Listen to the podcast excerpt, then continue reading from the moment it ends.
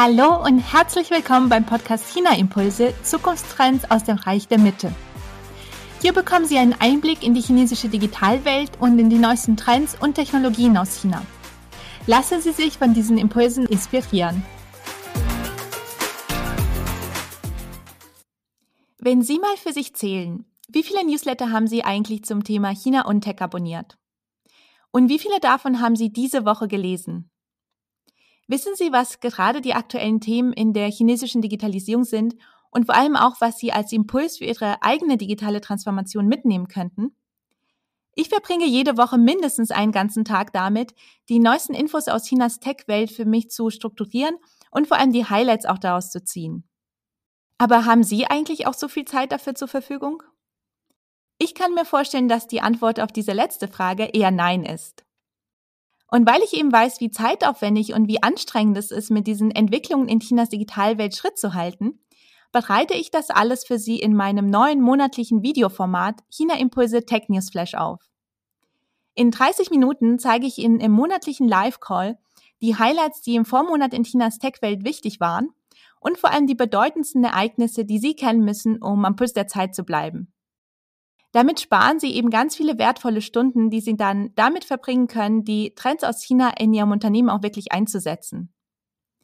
Wenn Sie mal nicht live dabei sein können, erhalten Sie von jedem Tech News Flash auf jeden Fall auch die Aufzeichnung, so dass Sie die Highlights aus Chinas Tech-Welt dann anschauen können, wenn es bei Ihnen zeitlich auch am besten passt. Machen Sie sich also fit für die digitale Zukunft und seien Sie Ihrer Konkurrenz mit diesen Tech-Zukunftstrends aus China mindestens fünf Schritte voraus. Den Anmeldelink poste ich in den Show Notes und ich freue mich schon sehr darauf, Sie im nächsten Live-Call zu sehen. Aber nun erstmal viel Spaß beim Hören der heutigen Podcast-Folge. Mein Name ist Alexandra Stefanow und ich spreche heute mit Jonathan Kuhl. Jonathan Kuhl ist Unternehmer und Fundmanager im Bereich Web3. Er hat auch eine große Leidenschaft für die chinesische Kultur und Wirtschaft und hat 2020 den Verein ILU gegründet um jungen Menschen neue Wege für einen ja, intensiven Austausch zwischen Europa und China zu ermöglichen. Außerdem hat Jonathan zusammen mit zwei Kommilitonen die Agentur NFT Studio Berlin gegründet und die drei investieren jetzt mit einem neu aufgesetzten Fonds in digitale Assets und Kryptowährungen. Heute spricht Jonathan mit mir passend zu seiner Erfahrung über das sehr gehypte Thema Metaverse in China. Jonathan, herzlich willkommen bei China Impulse und schön, dass du heute da bist. Vielen Dank für die Einladung, Alexandra. Es freut mich sehr, hier zu sein. Ja, ich bin schon sehr gespannt auf deine Einblicke, weil das ja so ein aktuelles Thema ist, dass ich sagen würde, bevor wir überhaupt zum Thema Metaverse in China kommen, würde ich dich gerne mal äh, fragen, was ähm, ja was genau diese ganzen Begriffe, die mit dem Thema Metaverse zusammenhängen, bedeuten und welche Definition du uns dafür geben würdest, um das Ganze dann genau zu verstehen, was was dieser Hype auch überhaupt ist. Und als erstes möchte ich dich fragen, was ist denn zum Beispiel überhaupt das Web 3? Genau, das ist tatsächlich ein Begriff, worüber gerade alle sprechen. Und in meinen Augen ist es ein Konglomerat an verschiedenen ähm, Trends, die wir momentan sehen. Ich glaube, um Web 3 am besten zu beschreiben, muss man einmal in die Vergangenheit äh, schauen und sagen, was war denn Web 1? Und Web 1 war eine Zeit, wo ich mich nur sehr leicht dran erinnere, ähm, wo mehr oder weniger der, der Inhalt, ähm, den wir im Internet kennen, sehr statisch war. Also man konnte nicht wirklich damit interagieren. Dann gab es das Web 2 und ähm, das ist, woran ich mich privat ähm, am meisten erinnere und wahrscheinlich, was jetzt am präsentesten ist, ähm, halt, dass man in, dass man mit dem Content, den wir online kennen, ähm, interagieren konnte. Das war Facebook, Instagram mit Liken, irgendwie kommentieren. Und gleichzeitig ist Web 2 sehr zentral gewesen. Das heißt, wenn morgen Netflix sagt, wir machen keine Videos mehr, dann kann ich zwar eine Subscription bei Netflix haben, aber ich habe keinen Einfluss darauf, ähm, wie und welchen Content da auf Netflix gezeigt wird. So und Web 3 ist in meinen Augen jetzt ein Zusammenschluss aus verschiedenen Trends. Ähm, dem, der, der eine Trend ist auf jeden Fall der Blockchain-Trend, ähm, die Dezentralisierung, also das, was ich gerade mit Netflix angeführt habe, dass man nicht einfach, also dass es nicht mehr eine zentrale Entity gibt, ähm, aus, Verzeihung für meinen Denglisch manchmal. Ähm, das ist sehr schwierig, ähm, diese Begriffe alle ins Deutsche zu übersetzen.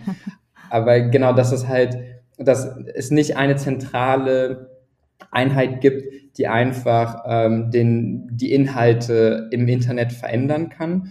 Und der, der zweite Trend ähm, ist halt äh, das Metaverse. Und ich glaube, diese zwei Trends kommen mehr oder weniger jetzt als Web 3 hinaus. Und ähm, so würde ich momentan Web 3 beschreiben.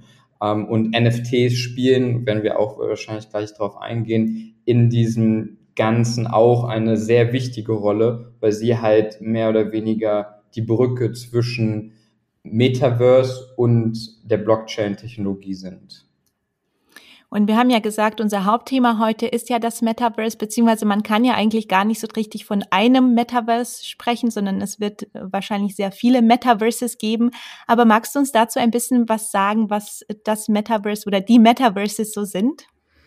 Genau, also ich glaube, wie du schon gesagt hast, wird es nicht ein Meta Metaverse geben, ähm, sondern es wird verschiedene geben. Und ich glaube, als ich würde ein Metaverse ähm, als eine Online-Welt beschreiben, die dreidimensional ist. Also momentan kennen wir sehr viele zweidimensionale Met Metaverses. In meinen Augen ist Instagram auch schon ein Metaverse.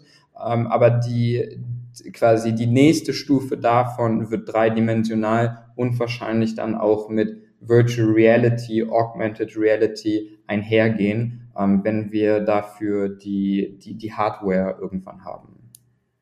Und du hast es schon angesprochen, was haben denn ähm, ja VR und N NFTs überhaupt mit diesen Themen zu tun oder wie hängt das alles auch zusammen?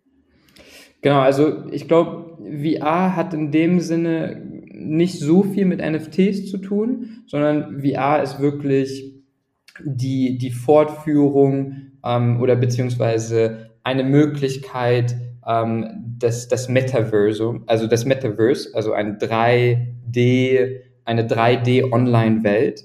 Und tatsächlich denke ich, dass wir noch sehr weit entfernt sind, wirklich so eine Welt zu sehen, weil ähm, auch, also hier in Deutschland sowieso, aber unsere Internetverbindung ist noch nicht gut genug, als dass man wirklich, sage ich mal, 3D-Content in einer hohen Auflösung rendern könnte. Also dass es auch wirklich Spaß macht, da drin zu sein.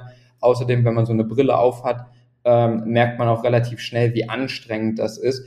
Und in meinen Augen müsste es erstmal einen Mehrwert geben, dass wir sagen, hey, wir, wir wollen keine, keine Laptops mehr haben, wir möchten eine VR-Brille haben, weil diese uns effizienter ermöglicht zu arbeiten. Und NFTs sind aus diesem zweiten Movement ähm, oder zweiten Trend, den wir gerade sehen, ähm, der Blockchain. Und NFTs ist eigentlich nichts anderes ähm, als digitales Besitztum. Also etwas, ähm, wo wir, beziehungsweise anders angefangen, ähm, momentan ist es so, du kannst mehr oder weniger alles im Internet replizieren und ähm, NFTs haben oder beziehungsweise mit der Technologie von NFTs ähm, hat man eine Möglichkeit geschafft, den, sag ich mal, den Online-Content zu, zu restriktieren, also zu limitieren. Und in dem Moment, wo halt diese Scarcity aufkommt, hast du halt ein digitales Besitztum geschaffen. Und ähm, genau so würde ich sagen, hängen diese zwei Begriffe mit dem, mit dem Metaverse zusammen.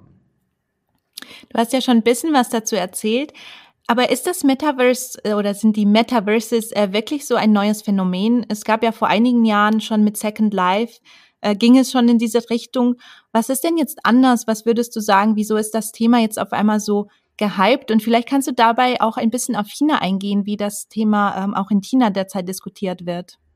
Mhm, gerne. Vielleicht an der Stelle kann ich einmal sagen, dass alles, was ich hier zu China sage, ähm, ist wirklich mehr Hobby als mein Beruf. Also ich interessiere mich sehr stark für China und ich habe mich auch in Vorbereitung auf diesen Podcast mit chinesischen Analysten in diesem Bereich ausgetauscht, um auch nochmal mehr Insights für diesen Podcast hier zu haben.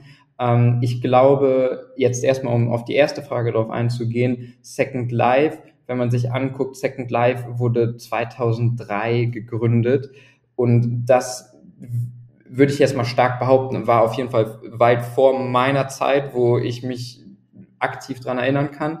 Ähm, aber es ist quasi, wir sind viel weiter, wir haben viel mehr Interaktion, auch wenn man einfach nur mal anschaut, so wie unsere Screen Time in den letzten Jahren und gerade auch durch Covid, ich glaube, Covid war ein sehr, ähm, also war ein Accelerator in, in, dem, in dem Sinne, dass es die, die ganze Sache nochmal viel mehr beschleunigt hat, dass wir viel mehr online waren. Ähm, und in dem Sinne, glaube ich, sind wir einfach als Menschheit ein Stück weiter, beziehungsweise ein Stück verbundener ähm, mit der Internettechnologie. Und wie das in China diskutiert wird, ist wahrscheinlich, also ich glaube, Asien ist uns generell, ähm, nicht nur China spezifisch, sondern Asien ist uns generell, was das betrifft, weit voraus. Ähm, nur mal hier ein Beispiel, so in Südkorea haben schon 40 Prozent der Bevölkerung ähm, haben eine Krypto-Wallet. Und ähm, in China ist man zwar, was Krypto angeht, auch noch sehr am Anfang, also was Blockchain angeht, muss man vielleicht da sagen, sehr am Anfang. Ähm, nichtsdestotrotz denke ich schon, dass ähm, Chinesen, was das angeht, ähm, viel mehr euphorisch dem gegenüberstehen ähm, und das viel leichter annehmen, als wir hier in Europa.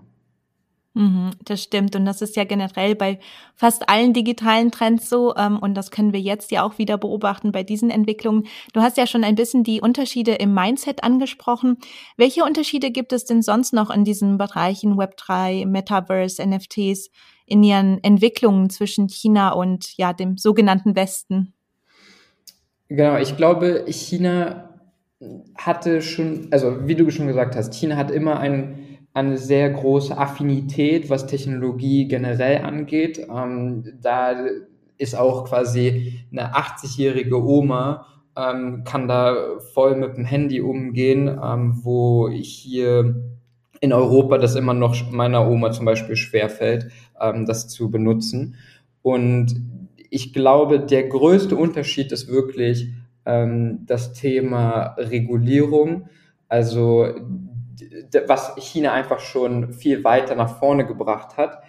Also tatsächlich, wenn man auch mit so Chinesen spricht und sie auf Krypto speziell anspricht, sagen sie sehr oft, oh, das verbraucht aber viel Energie und deswegen wurde das gebannt in China. Und jetzt kann man natürlich sagen, hm, vielleicht ist das wieder beeinflusst worden, diese Meinung, ist wahrscheinlich auch richtig, aber ich glaube, China hatte schon eine sehr aktive ähm, Krypto-Community und da war es wirklich so, ähm, dass da auf einmal sehr viele irgendwie Strom beim Nachbarn abgezapft haben, um ihre Bitcoins zu meinen. Und ähm, deswegen China als Land dem gegenüber sehr kritisch stand, was jetzt aber dazu geführt hat, dass es einfach komplett durchgeregelt wurde, das ganze Thema. Man spricht auch nicht mehr von NFTs, sondern von digitalen ähm, Digital Collectibles, also digitalen, was ist das deutsche Wort dafür? So digitale Sammlerstücke sage genau, ich da immer so als Übersetzung für die, für die genau. chinesische Seite.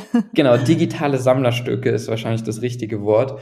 Und das hilft natürlich sehr vielen Brands zu wissen, wie sie mit diesem Thema umgehen sollen, wo es hier in, im Westen immer noch sehr unreguliert ist. Heute gab es auch wieder ein neues Gesetz, wie man halt mit Krypto umgeht, also mit der, mit der ganzen Blockchain-Thematik.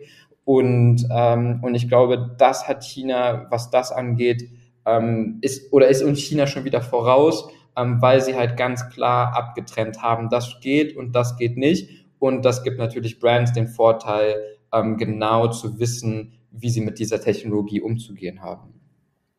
Und ja, du sprichst ganz viele Themen an, die man eigentlich im Detail auch noch betrachten könnte. Das wären wahrscheinlich nochmal so ein paar Podcast-Folgen. Auch das Thema äh, Krypto, wie das in China gehandhabt wird, ist ja eigentlich jetzt ja auch verboten. Und deswegen heißen diese NFTs ja auch digitale Sammlerstücke, dass man damit eben auch nicht spekulieren darf, dass man damit, äh, dass man die zwar kaufen darf, aber dass man sie nicht weiterverkaufen darf, äh, was ja eigentlich hier im, ja, im sogenannten Westen so das äh, Hauptziel von den NFTs ist, dass man sie auch als Investition kauft und sie dann weiterverkaufen kann.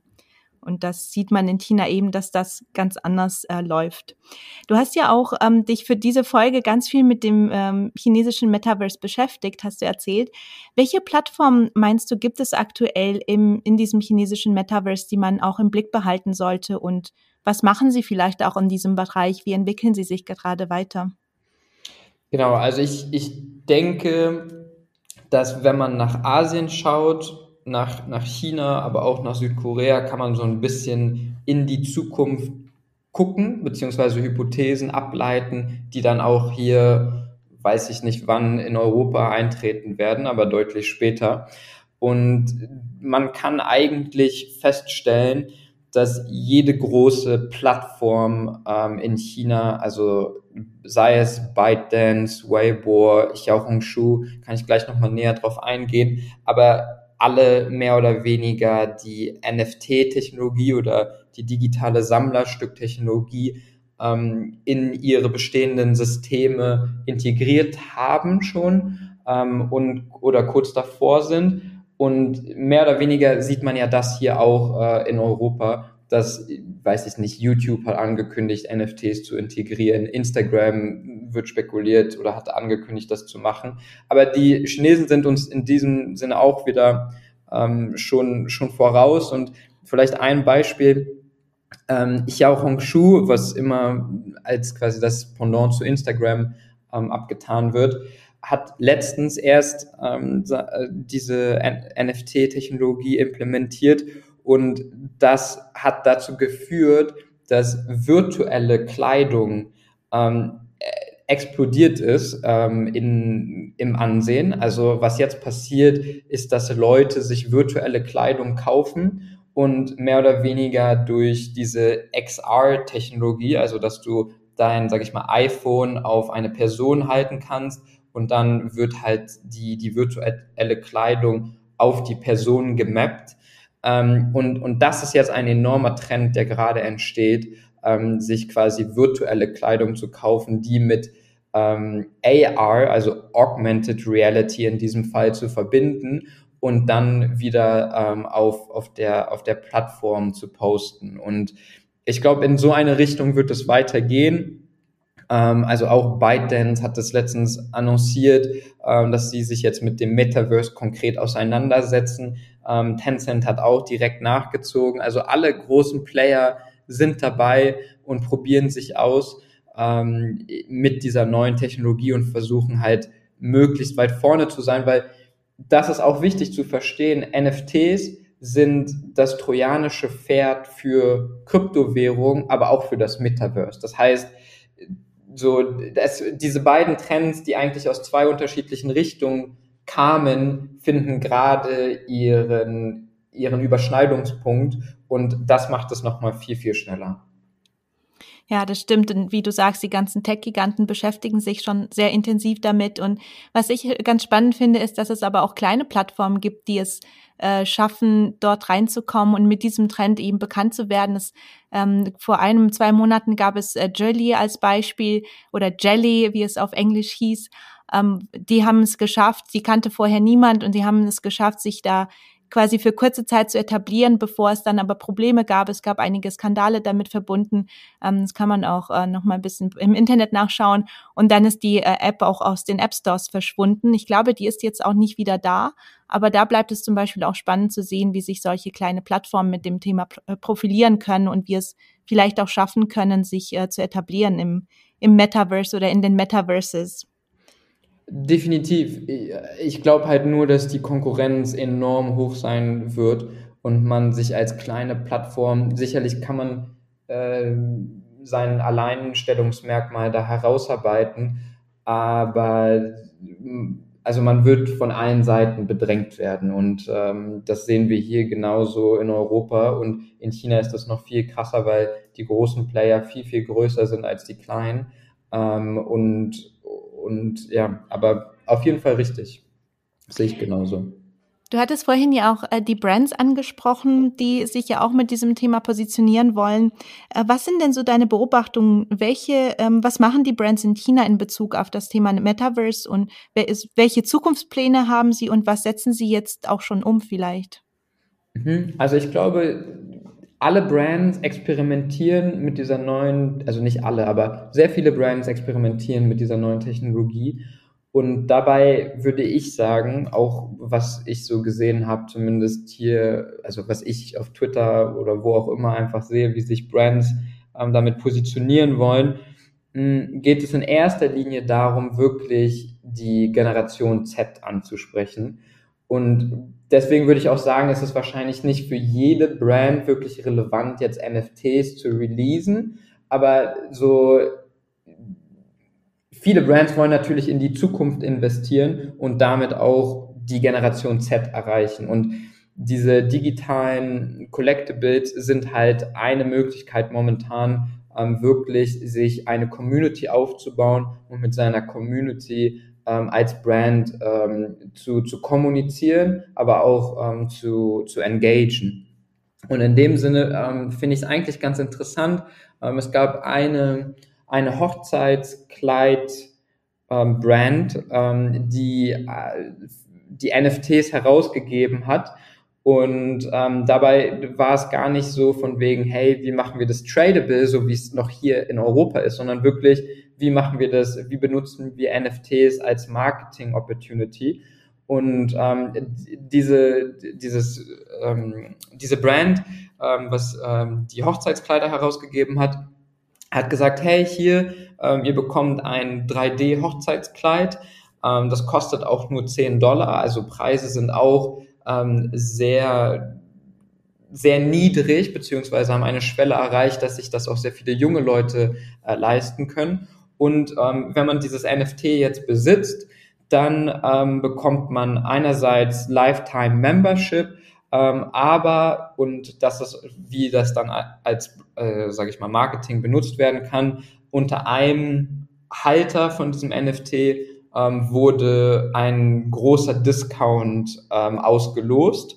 Und, und das ist natürlich ein Beispiel, wie du sowas benutzen also wie man NFTs benutzen kann. Ein anderes Beispiel ist, dass es eine, ähm, eine mm, Electric Vehicle Company gab, also eine ähm, Elektroautofirma, die, ähm, die gesagt hat, hey, hier, ähm, wir, wir geben eine limitierte Edition raus ähm, von quasi von unserem Auto. Das heißt, wenn du das NFT gekauft hast, hast du nur diese limitierte Edition von diesem Auto erhalten. Also ich weiß nicht konkret, wie es aussah, aber sagen wir, es war rot innen drin und dieses Rot hast du halt nicht erhalten, wenn du, ähm, wenn du nicht dieses NFT hattest. Und gleichzeitig, und das fand ich auch sehr interessant, ähm, haben sie gesagt, okay, jeder, der ein NFT hält, wird ein Chief Experience Officer von unserer Firma. Also sie geben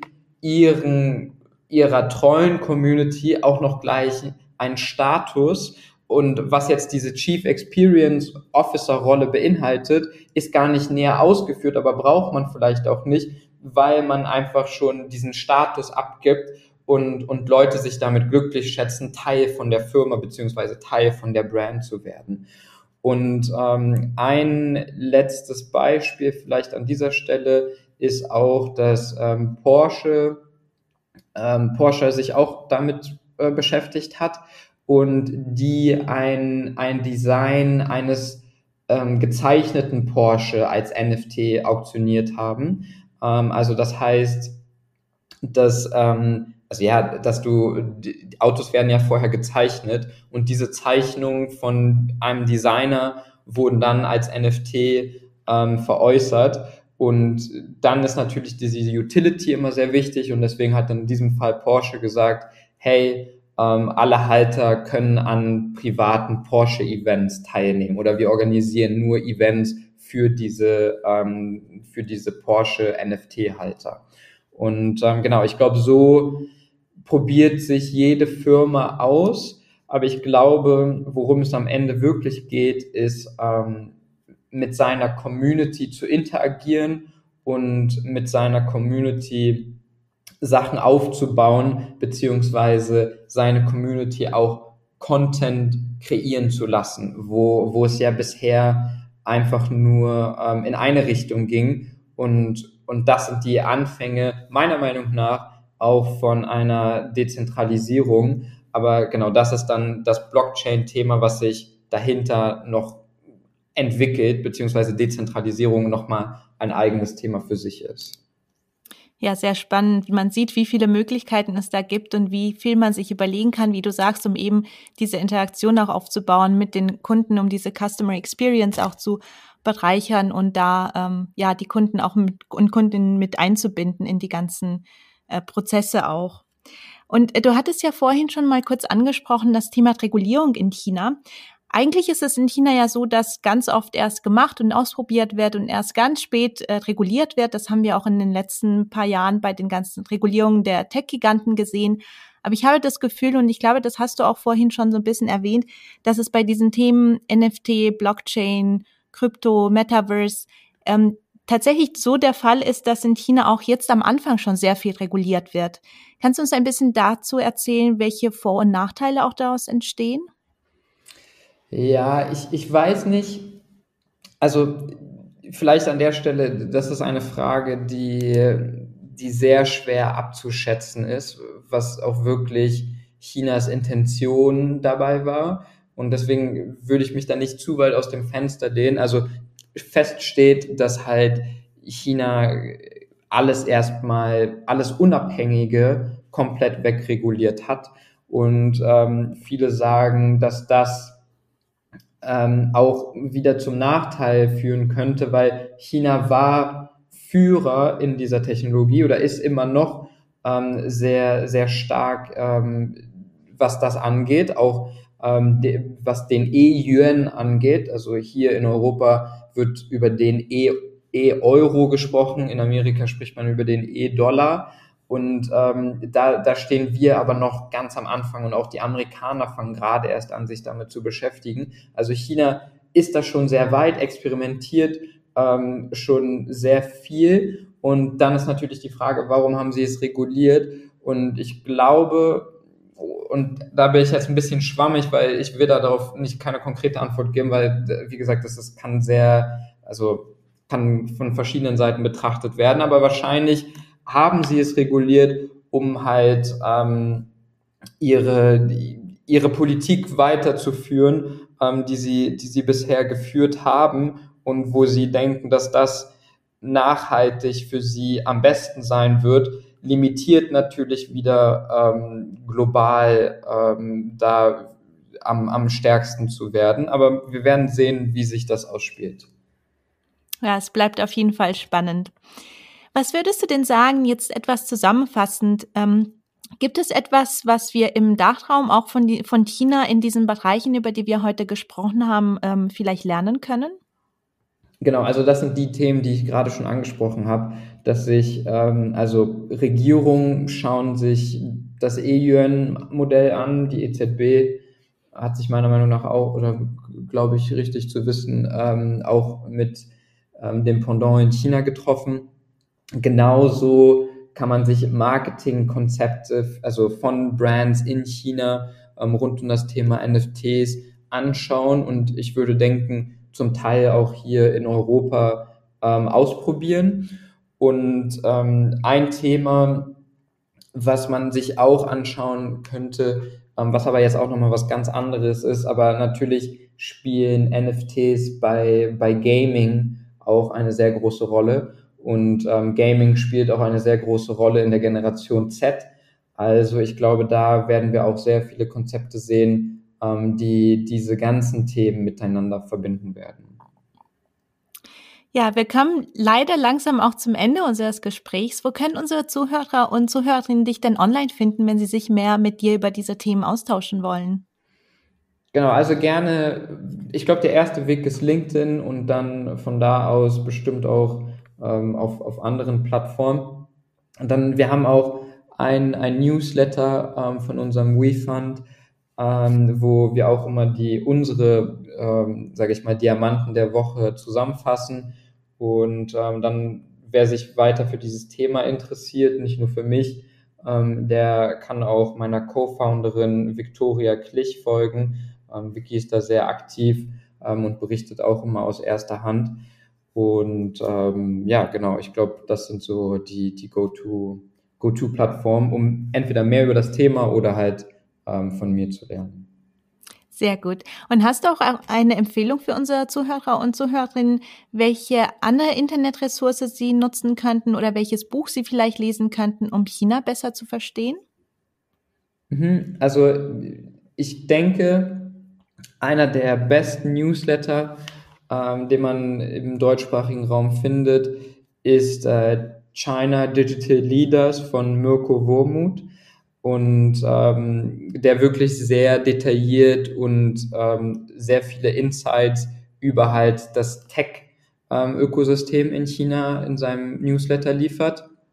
Und dann würde ich generell sagen, ich bin sehr tech-lastig, also ich bin in meiner Tech-Bubble. Ähm, aber ich finde auch, was das betrifft, ist DAO Insights. Ähm, ich weiß nicht, ob du das kennst, aber ja. ähm, für, für Leute, die kein Chinesisch sprechen, auch eine gute Möglichkeit, zumindest so junge Trends äh, mit, also Trends für junge Leute mitzubekommen.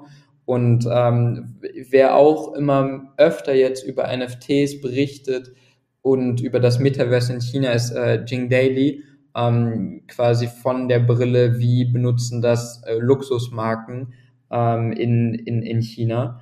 Und äh, genau, ich glaube, diese drei Ressourcen, das ist kein Buch, aber ähm, sind schon mal ein guter Anfang. Ja, super gute Empfehlungen auf jeden Fall, alle drei.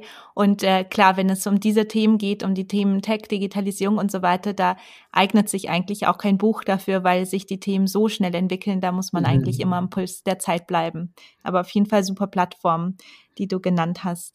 Und äh, zum Schluss noch, Jonathan, wenn du ein, nur eine kurze Auflistung machen müsstest, was sind für dich denn so die Top drei aktuellen Themen in der chinesischen Digitalwelt? Mhm. Also ich glaube generell das Thema, was wir jetzt schon äh, die halbe Stunde besprochen haben, ist halt wirklich auch, ähm, also es gibt ja dieses Konzept O2O, also ähm, Offline to Online. Und das wurde ja immer angewandt, irgendwie, weiß ich nicht, Alibaba macht jetzt sein, ähm, bringt irgendwie Lebensmittel online und du bestellst dir die oder auch ähm, diverse andere Supermärkte. Ähm, ich ich glaube, das, also das, das Leben an sich wird gerade digitalisiert zum Teil. Ähm, und vielleicht hierzu auch noch erwähnt, ähm, ein Thema, was ich sehr faszinierend finde, sind virtuelle Influencer. Und auch hier ist China ganz, ganz weit vorne, beziehungsweise sehr experimentell, äh, sehr experimentierfreudig, ähm, was das Thema angeht. Und ein letzter Trend, den ich auch ähm, sehr interessant finde, weil ich auch immer einfach über viele Business-Ideen nachdenke und ich denke, dass tatsächlich das auch eine Business-Idee für Europa wäre, ähm, ist der Trend von Role-Playing-Orten, Restaurants online sowie offline in China.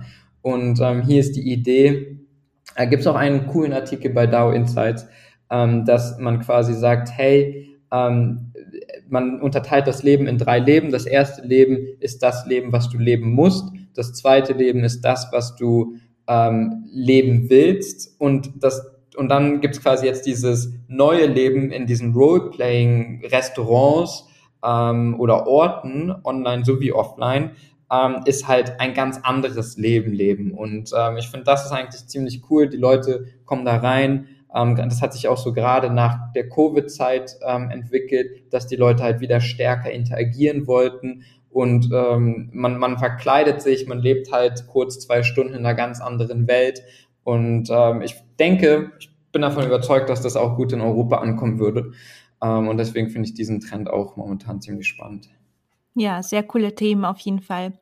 Ja, Jonathan, vielen Dank, dass du heute hier warst und vielen Dank für deine tollen Einblicke. Vielen Dank, es hat mich sehr gefreut, ähm, hier sein zu dürfen. Ich hoffe, dass Ihnen diese Folge gefallen hat und dass wir uns im nächsten China Impulse Tech News Flash sehen. Den Anmeldelink finden Sie in den Show Notes und ich freue mich schon sehr auf Sie. Aber jetzt wünsche ich Ihnen erstmal eine wunderbare Restwoche und ich freue mich, wenn Sie auch bei der nächsten Podcast-Folge wieder dabei sind. Bis dann und sei Jen.